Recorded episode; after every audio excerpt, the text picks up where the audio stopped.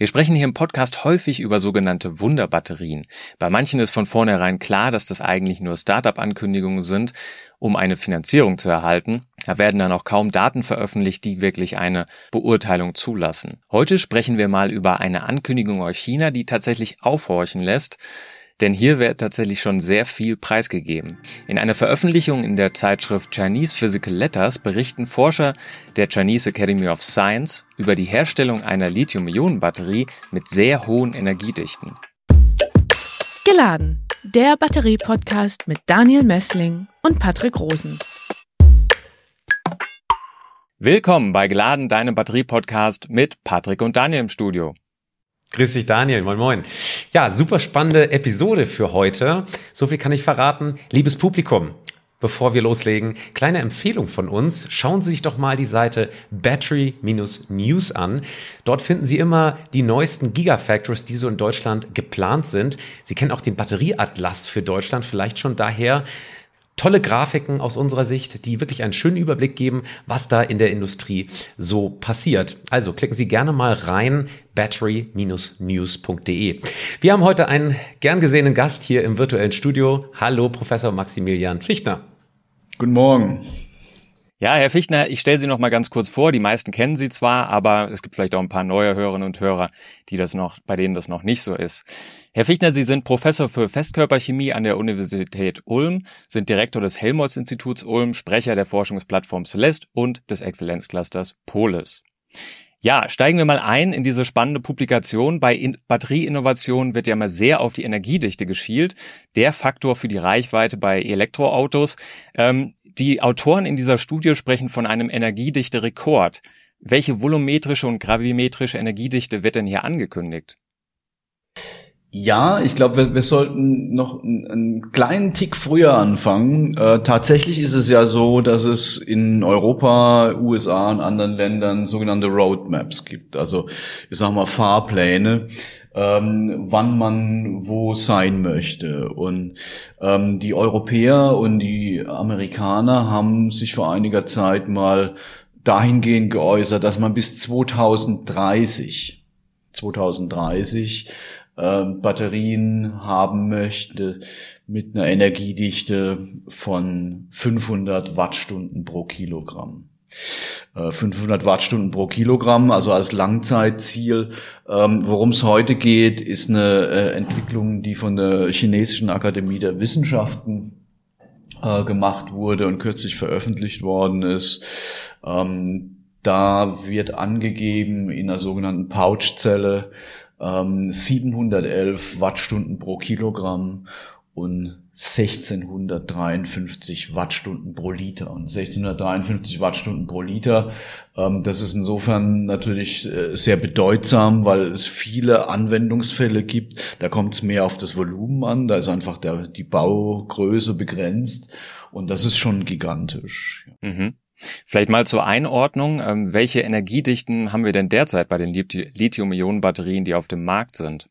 Also da gibt's äh, also je nachdem, was für eine Batteriechemie da drin ist, ähm, gibt's unterschiedliche Werte. Ich sage mal, die, die hochperformanten mit den sogenannten äh, NMC-Materialien, also Nickel, Mangan, Kobaltoxid in Pluspol, äh, sind 250 Wattstunden pro Kilogramm und 450 Wattstunden pro Liter.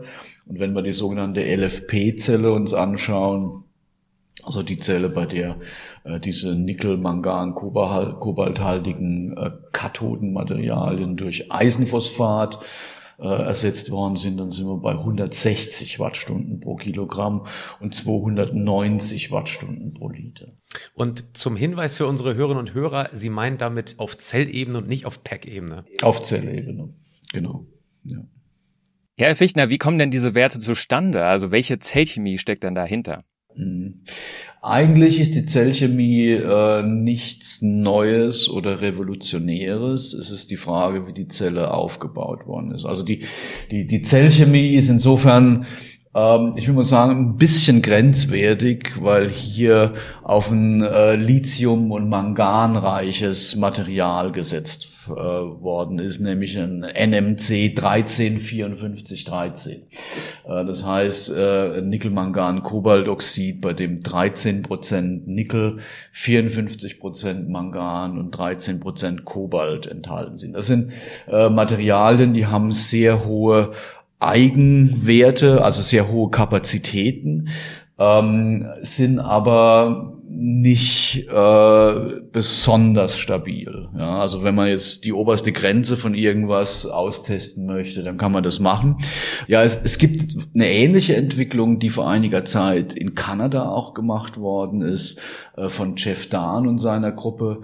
Und die haben ähm, in ihrer Arbeit in NMC 811 verwendet. Das ist ein äh, Material, was zurzeit sehr häufig auch in Fahrzeugen eingesetzt wird, also mit 80 Prozent Nickel, 10 Prozent Mangan, 10 Prozent Kobalt. Ähm, und äh, die haben damals auch schon, was heißt damals, war 2022, 575 Wattstunden pro Kilogramm und 1414 Wattstunden pro Liter erreicht. Also nicht so weit weg. Allerdings ähm, waren deren äh, Zellen nicht besonders stabil. Ja, und das ist vielleicht auch ein Punkt, zu dem wir noch kommen. Ja. Mhm. Absolut. Ähm, vielleicht reden wir auch kurz mal über diese Lithium-Metall-Anode. Ist die hier verbaut in dieser Zelle? Ähm, ja, also in, in der, der speziellen Zelle jetzt äh, von Hong Li und Kollegen ähm, ist es so gemacht worden, dass man eine sogenannte anodenlose ähm, Zelle verbaut hat.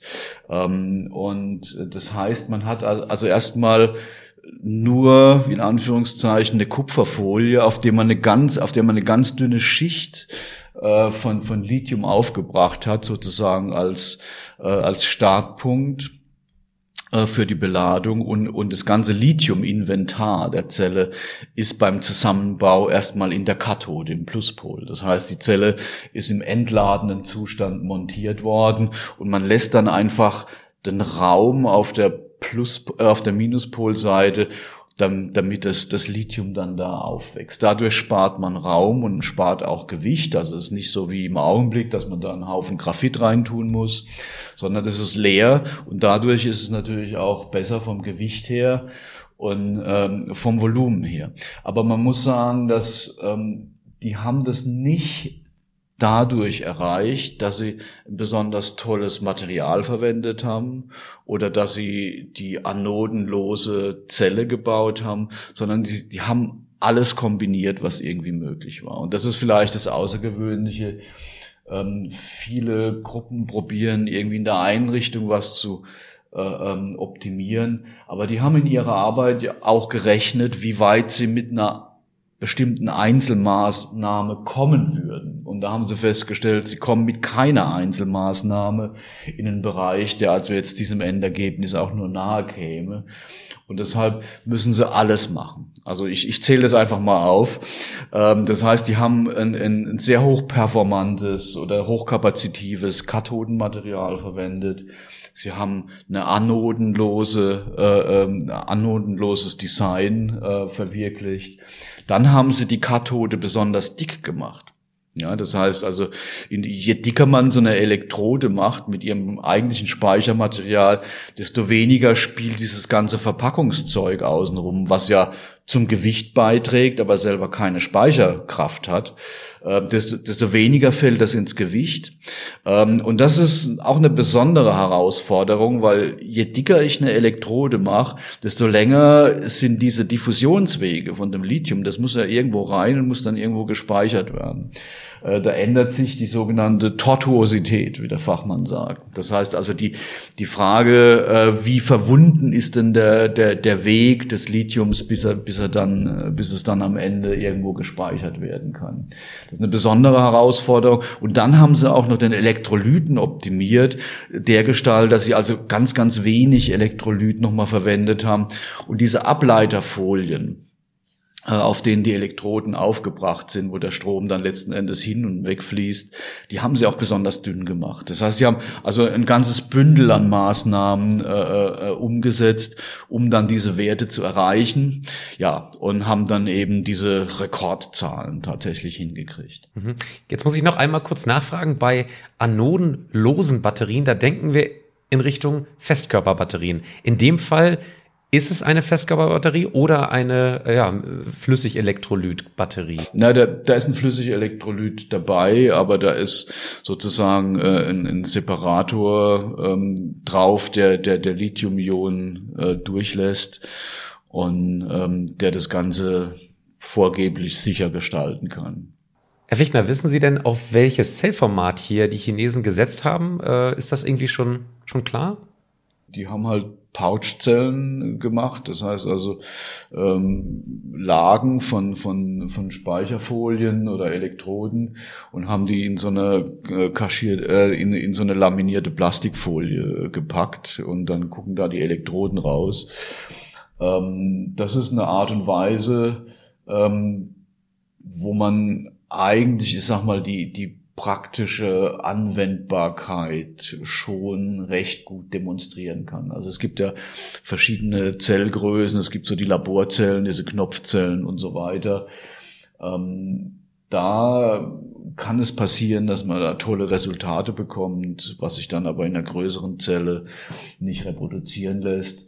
Ähm, und insofern ist es schon auch ein, Schritt, ähm, wo man sagt, das ist einigermaßen glaubwürdig, was die da machen. Ja, ähm, dass sie, dass sie halt äh, dieses dieses große äh, Pouchzell-Format tatsächlich verwenden. Ja. Sie haben es vorhin schon anklingen lassen. Ähm, es gibt ganz tolle Werte, die hier genannt werden, aber es ist selten so, dass äh, tatsächlich so eine Zelle wirklich bei allen ähm, Parametern perfekt ist. Was sind denn äh, so weitere Daten, die da genannt werden? Also gerade so zu Zyklen, Volumenänderung, Ladeleistung oder sowas. Wie sieht's denn da aus? Also was, was man generell sagen kann, ist, dass die Zyklenstabilität deutlich geringer ist als in einer kommerziellen Zelle. Ähm, sie ist besser als die der kanadischen Arbeiten, aber äh, die haben also nach 100 Zyklen haben sie etwa je nachdem, wie sie das Spann sogenannte Spannungsfenster auch aufziehen, haben sie so zwischen 75 und 85 Prozent Restkapazität. Ne? Und bei kommerziellen Zellen, da ist man also nach 2000 Zyklen irgendwie noch auf 80 Prozent. Ähm, das heißt, ähm, also hier äh, läuft man natürlich auch in das Problem rein, was man von dem Kathodenmaterial schon kennt, ähm, dass es halt ähm, ja nicht besonders zyklenstabil ist. Es ist, hat, hat eine irrsinnig hohe Speicherkapazität aber äh, es hält nicht so lange. Aber wenn wenn es da mal Fortschritte gibt in dem Bereich, dann ähm, geht es natürlich direkt äh, als Ergebnis in der Verbesserung äh, von solchen Zellen ein. Eine andere Herausforderung kann ich mir vorstellen. Wir haben hier ja schon ja, fast hunderte Male, würde ich sagen, nein, Dutzende Male über verschiedene Zellchemien gesprochen. Jetzt haben Sie gesagt, die haben eine dicke Kathode benutzt mit viel Nickel und Kobalt drin das ist doch eigentlich nicht so nachhaltig, Hand aufs Herz, oder? Also ich tue mich schwer damit zu denken, dass das jetzt in einem größeren Einsatz äh, skalierbar ist, weil eben da auch Materialien drin sind, die, sagen wir mal, ein bisschen kritisch sind und vielleicht auch teuer, oder? Ja, tatsächlich äh, ist es ein Material, was 13, äh, je 13 Prozent Nickel und Kobalt enthält. Das ist, äh, es ist da, es ist aber nicht besonders viel. Das meiste ist Mangan. So. Ähm, und das, das macht das Material auch besonders leicht. Mangan ist halt ein, ein leichtes Element. Dadurch sind die, die gravimetrischen Kapazitäten halt auch besser. Ja. Und ähm, Jetzt ist es so, da kann man sich natürlich trefflich streiten, ob man jetzt Nickel drin haben möchte oder Kobalt oder nicht. Ähm, ich sag mal so, ähm, das ist grundsätzlich natürlich hilfreich, wenn man Materialien verwendet, die ähm, nachhaltig ähm, oder die, die überall verfügbar sind auch unter dem Gesichtspunkt, dass man sich weniger abhängig macht von, von, von anderen Weltregionen. Ähm, allerdings ist es natürlich jetzt so, nach der neuen Batterieverordnung der EU müssen die ganzen Batterien ja rezykliert werden. Und ähm, das in einem zunehmenden Prozentsatz, ähm, also dass man auch sagen kann, ähm, das Batterierecycling läuft dann einfacher, wenn wir noch Nickel und Kobalt drin haben. Also es ist ein, ist ein bisschen eine schwierige Gemengelage. Die eine, einen würden das begrüßen, wenn diese Metalle drin sind. Also insbesondere die Recycler, weil die haben dann einen Business Case. Und man kriegt die, die Materialien dann auch wieder zurück. Äh, wird ja auch schon gemacht. Jetzt also äh, bei BASF in Schwarzheide, die nehmen ja Kobalt aus dem Recycling bereits ja, und, und, und noch Nickel. Und ähm, andere sagen, nee, wir, wir gehen da von vornherein raus, wir setzen auf Eisen oder, oder andere Materialien, Mangan, was halt überall in ausreichender Menge verfügbar ist. Für mich hat sich das ja bisher jetzt so angehört, ähm, die haben da versucht, mal alle Themen dieser äh, NMC-Zellen anzusprechen und zu verbessern und zu bearbeiten und äh, so ein bisschen die Grenzen auszuloten sozusagen. Ähm, aber dass das nicht unbedingt äh, was für die Anwendungsebene wird. Ähm, wie ist das, in welchem Stadium Ihrer Meinung befindet sich denn diese Entwicklung? Also ist, so sehe ich es eigentlich auch, weil, weil es ist, es ist einfach, ich glaube, es ist eine sehr wichtige Arbeit, weil sie einfach zeigt, ähm, was möglich ist und was heute schon realisiert werden kann. Ähm, und die Arbeit baut vielleicht ein bisschen auch darauf, ähm, dass man erkennt, ähm, dass man eigentlich nur mit einem Bündel von Maßnahmen äh, wirklich äh, größere Fortschritte machen kann. Und sie baut vor allem auch darauf, ähm, dass man die äh, Stabilitätsprobleme der Lithium- und Manganreichen Materialien noch in den Griff bekommen kann, weil nur dann wird das Ganze tatsächlich solche Werte erreichen. Ähm, und äh, im Augenblick ist es halt so, dass man die, die Stabilität einfach dadurch versucht zu erreichen, dass man, dass man das Spannungsfenster, also die, die Spannung zwischen B und Entladen ein bisschen äh, enger fasst, äh, um das Material nicht zu sehr stressen in, in den Extrembereichen. Und ähm, ja, das müsste man eben noch hinkriegen. Und ähm, also ich finde aber das ist nicht ausgeschlossen. Ja, und äh, sagen wir es mal so, wenn jetzt morgen einer einen Weg findet, um dieses Material zu stabilisieren, dann kann man das im Prinzip direkt einsetzen. Ähm, und dann hätte man diese Zelle vielleicht auch in einem Industrie mit industrierelevanten Eigenschaften. Im Augenblick ist es noch eine Laborzelle, das muss man ganz klar sagen. Mhm. Auf welche? Also, es ist noch zu früh, sich hier über Volocopter zu freuen oder, oder andere Firmen, die das dann äh, überall einsetzen werden, weil das wär, wird erstmal nicht passieren. Ja, aber Sie sagen es gerade, also die Anwendungen, die dahinter stehen, die sind ja wahrscheinlich schon in der Luftfahrt zu suchen. Es gibt ja erste Stimmen, die sagen, Mensch, ja, tolle Reichweiten, da kommt man irgendwann über 1000 Kilometer oder sogar noch viel weiter. Aber ob man das wirklich braucht am Ende ist eine ganz andere Frage. Insofern, die Luftfahrt ist doch eigentlich dann so die Branche, die wirklich diese, ja, diese Zellen wollen. Wir haben hier vor ein paar Wochen über die Condensed Battery von CATL gesprochen. Auch die Gedanken gehen in Richtung Luftfahrtbranche. Ja, also man, man muss dazu auch sagen, ähm, das, das äh, sickert so ein bisschen in dem Papier äh, der chinesischen Arbeitsgruppe durch.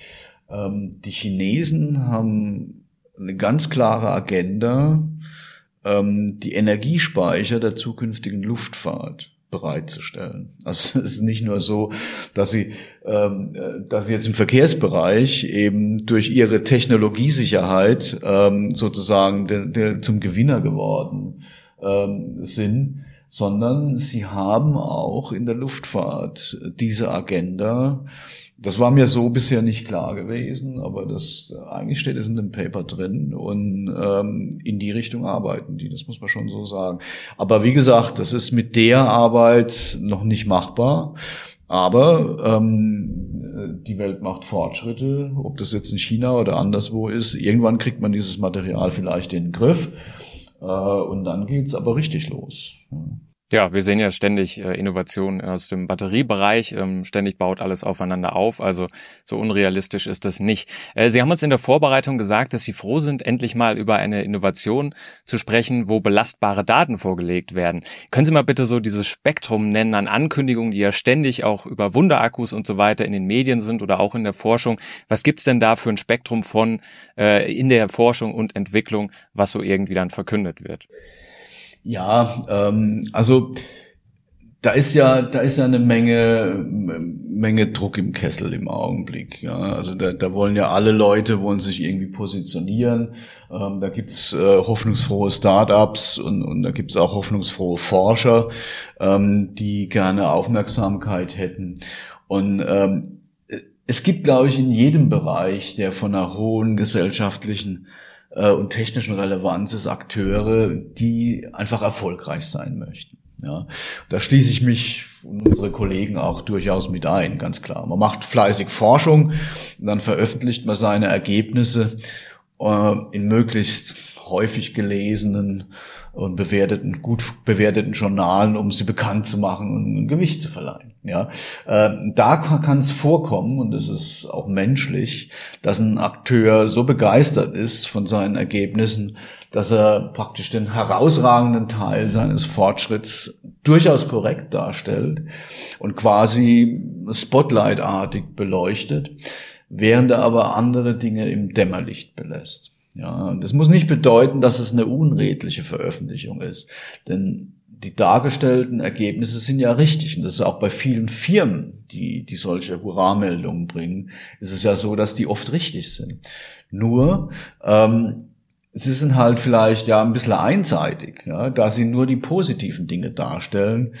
Und die Reaktion darauf ist dann ganz unterschiedlich. Ne? Während Fachleute, die das lesen, erstmal beeindruckt sind, ja, und dann aber auch so ein paar Fragezeichen auftauchen, hm, darüber haben sie nicht gesprochen und darüber haben sie nicht gesprochen, ähm, dann ist es eher so, dass Nicht-Fachleute, ja, und da zähle ich auch mal die Medien dazu, ähm, solche Meldungen gerne kritiklos übernehmen. Die verbreiten das freudestrahlend und, und sammeln dann dabei fleißig Klicks ein. Ja, ähm, dadurch ist äh, das gesamte Feld auch ein bisschen in Verruf gekommen. Das hört man ja oft, ne? wenn dann irgendwie wieder die neue Superbatterie angekündigt wird, dann heißt es um Gottes Willen ähm, schon wieder so ein Ding. Ja, äh, was ist das für ein Quatsch? Ja? Ähm, Glücklicherweise ist es so, dass zumindest in der wissenschaftlichen Community es dann zu einer Art Meinungsbildung mit der Zeit kommt. Ne, wenn du, wenn du erfahren hast, dass ein Kollege wiederholt Dinge als toll darstellt und dabei Sachen immer wieder weglässt, dann betrachtest du auch seine zukünftigen Veröffentlichungen ein bisschen kritischer. Ja. Während andere, und dazu zähle ich auch den Corresponding Author Hong Li in dieser chinesischen Arbeit, sich in der Community durch eine blitzsaubere Arbeit und Verlässlichkeit einen guten Namen gemacht haben. Und dann ist es natürlich auch so, und das ist dann die nächste Runde, ähm, wenn dann einer solche Ergebnisse publiziert hat, dann versuchen andere, das zu reproduzieren. Das heißt, sie sagen, okay, äh, lass uns das auch mal machen, wie der das beschrieben hat. Vielleicht fällt uns noch zusätzlich was dazu ein. Und, äh, und wenn dann, äh, also spätestens dann tauchen dann halt Meldungen auf, oh, ähm, ja, da haben sie aber das und das irgendwie vergessen zu erzählen. Ja.